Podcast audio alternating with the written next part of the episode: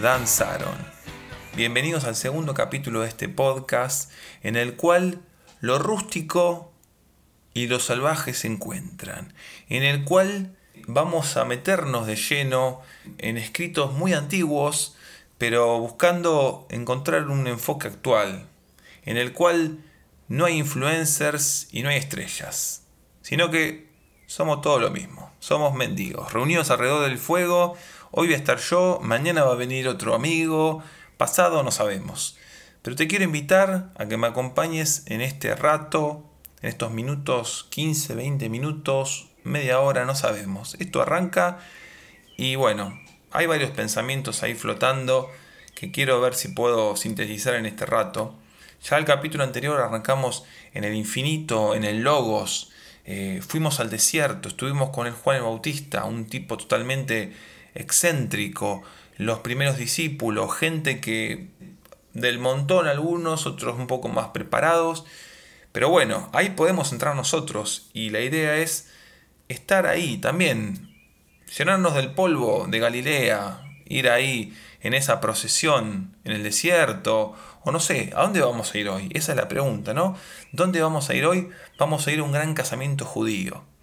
Y sí, porque realmente este discípulo amado nos lleva en un viaje en el cual todo es bastante inesperado, ¿no?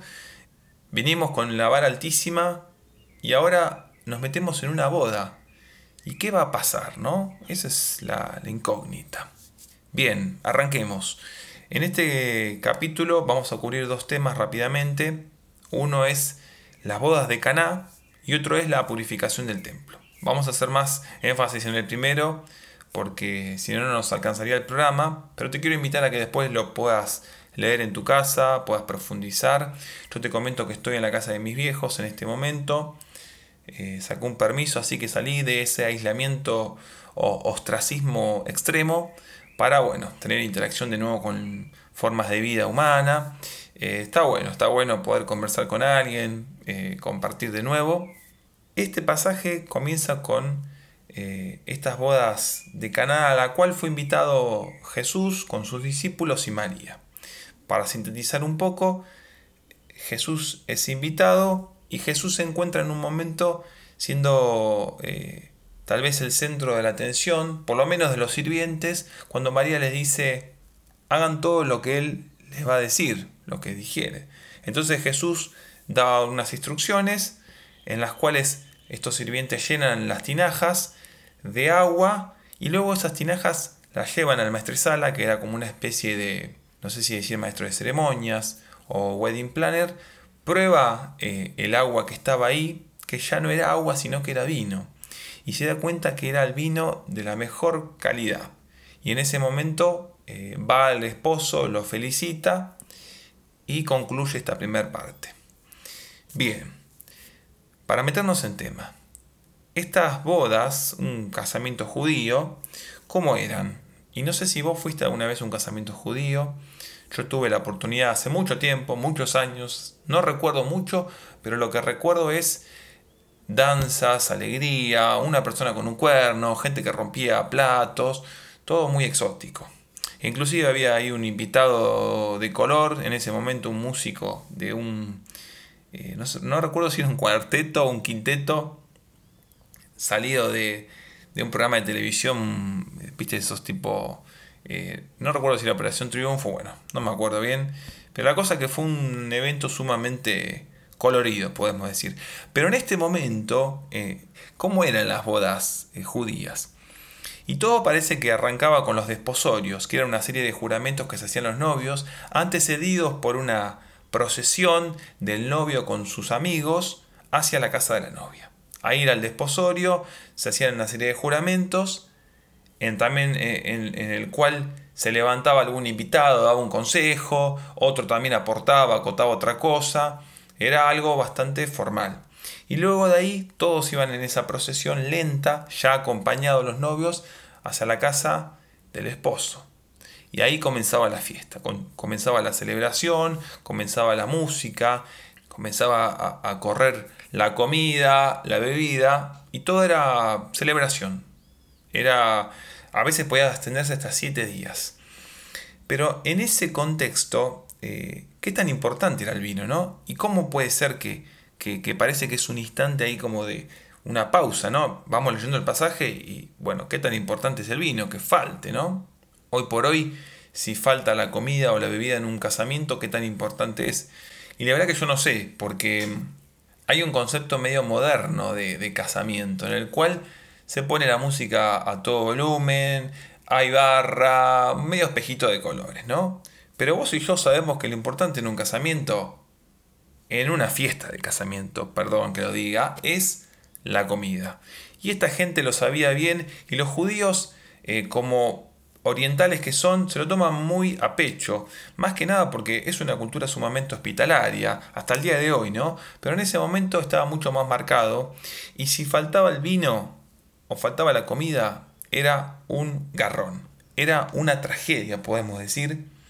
Eh, y leyendo un poco el comentario de León Morris, nos dice que en ese momento si a vos te faltaba el vino en una fiesta y todavía quedaba hilo en el carretel, había eh, un verdadero problema. De hecho, los invitados te podían iniciar acciones legales.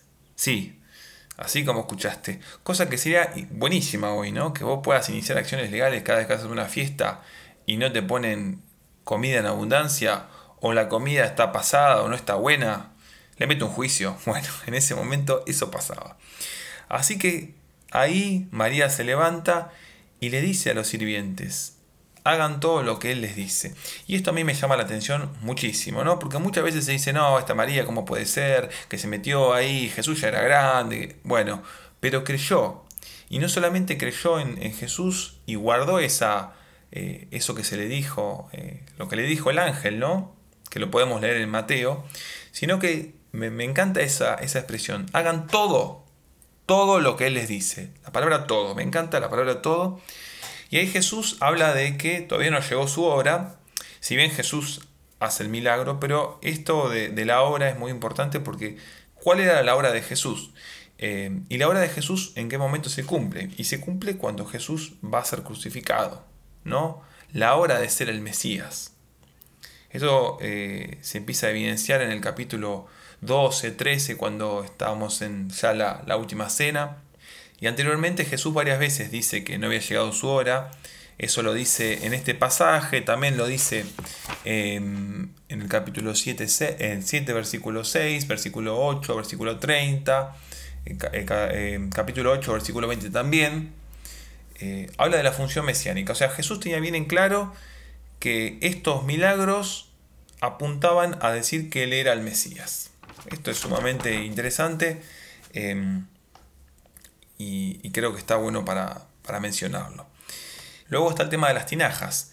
Jesús manda que se llenen las tinajas con agua. Estas tinajas originalmente se destinaban para lo que era la purificación, para lavarse las manos de los invitados. Eran tinajas grandes, altas, con muchísima capacidad, se llenan de agua, y yo también ahí veo eh, un poco la influencia de María, ¿no? Que tal vez era, no era una invitada más, una invitada importante en esta festividad, digo, porque si María dice, hagan lo que Él les dice, y van y llenan seis tinajas, o estaban muy desesperados, o realmente pisaban fuerte, eh, digamos, la familia de Jesús. Llenan las tinajas y se convierten en un vino de muchísima calidad. El vino en el tiempo bíblico podía eh, encontrarse en dos formas.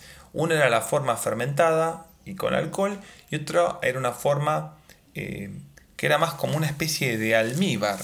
Era dulce y te voy a leer algo que me pareció sumamente interesante, que lo dice Canon Farrar eh, en el diccionario bíblico de Smith que es que los vinos de los tiempos antiguos eran más parecidos a los almíbares, muchos de ellos no eran embriagantes.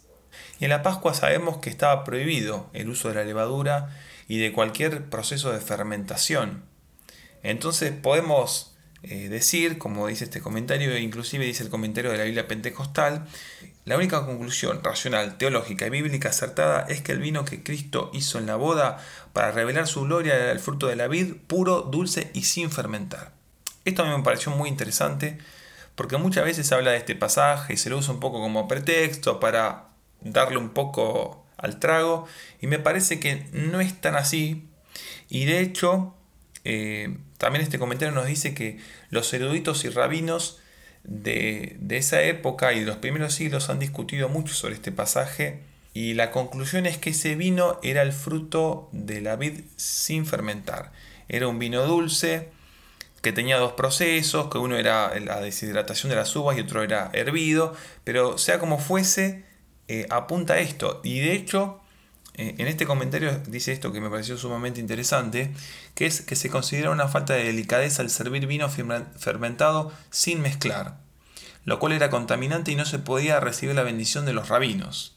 A la luz de estas realidades, es imposible defender la práctica de los tiempos modernos de consumir, bebidas alcohólicas sobre la base del uso que se le daban al vino en los tiempos bíblicos.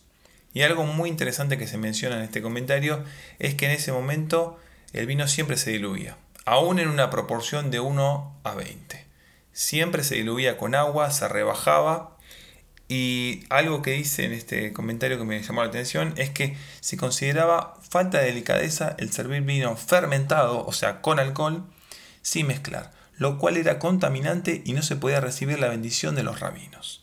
Así que te la dejo picando, esto es algún dato de color, podemos decir, eh, pero está bueno, me pareció interesante. Seguimos con la gran boda y acá Jesús manda a los sirvientes que llenan las tinajas, se convierte en el mejor vino, lo prueba el maestresala, que como dijimos era el, eh, maestro de ceremonias, el encargado de que la boda funcione, y él llama al esposo y al esposo le dice, todos sirven eh, el mejor vino al inicio, pero vos lo dejaste hasta el final. Acá el esposo se lleva el, reconocimiento, esta palabra que se usa para, eh, para hablar de la saciedad, es eh, metusco, que es la palabra han bebido mucho, ¿no? O sea, han bebido mucho, eh, el equivalente en griego es metusco, que tiene dos acepciones, una es estar borracho y otra es estar saciado, lleno, que por lo que dijimos anteriormente vamos a ir por esta segunda acepción. Cuando todos están saciados, se usa un vino de menor calidad. Y me pareció importante esto, y a esto creo que apunto en esta meditación, es a que el milagro este que hizo Jesús apuntó a que Él manifieste su gloria, pero su gloria se manifestó a, un grupo cerrado de, espectadores, ¿no? Que fueron los discípulos. O sea, la primera señal apuntó a los discípulos. Y la gente eh, ajena a este círculo no lo vio. O por lo menos Jesús hizo eh, el énfasis ¿no? en que esto apuntaba a un círculo más cerrado.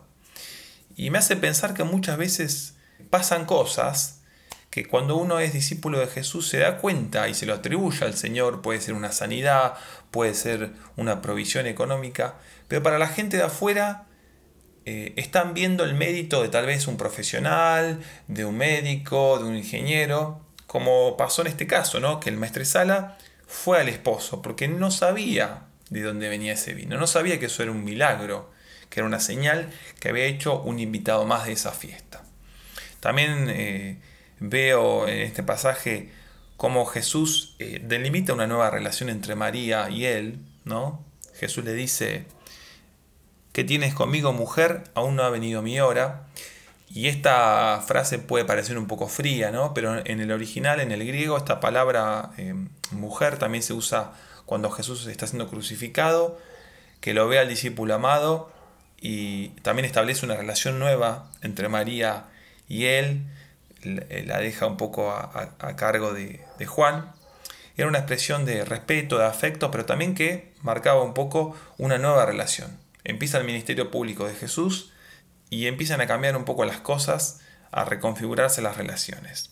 Y al final del pasaje tenemos la purificación del templo, que es cuando Jesús entra al templo y saca a los cambistas. No me voy a detener mucho acá porque quise poner el énfasis en la boda, pero de, esta, eh, de este pasaje quiero mencionar solamente lo siguiente, que fue la primera vez que Jesús se muestra en público, podemos decir de una forma, y que además esta purificación del templo apuntó a sacar a los cambistas de ahí, que no estaban haciendo nada malo en sí, ¿no? sino que estaban siendo unos desubicados, porque estaban ocupando un lugar de adoración, de oración, eh, y lo habían convertido en un lugar de comercio.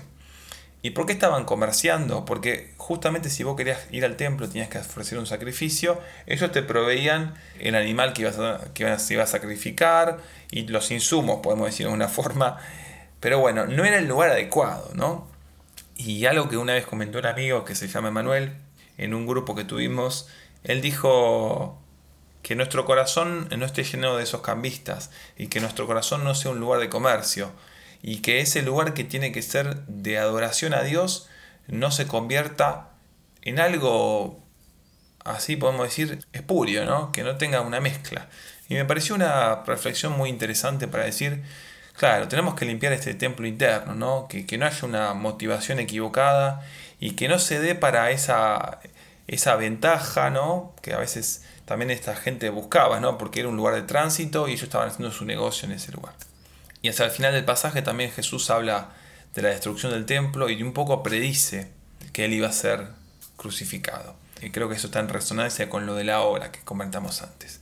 Pero bueno, hasta acá llegamos con las reflexiones de este segundo capítulo, en el cual presenciamos una gran boda, estuvimos en el templo, vimos a Jesús eh, en sus dos facetas, ¿no? En un perfil bajo, discreto, y después agarrando un lazo y echando a todos cuánta sorpresa y cuánto tenemos para admirar de Jesús, ¿no? En el próximo capítulo vamos a tener un invitado especial.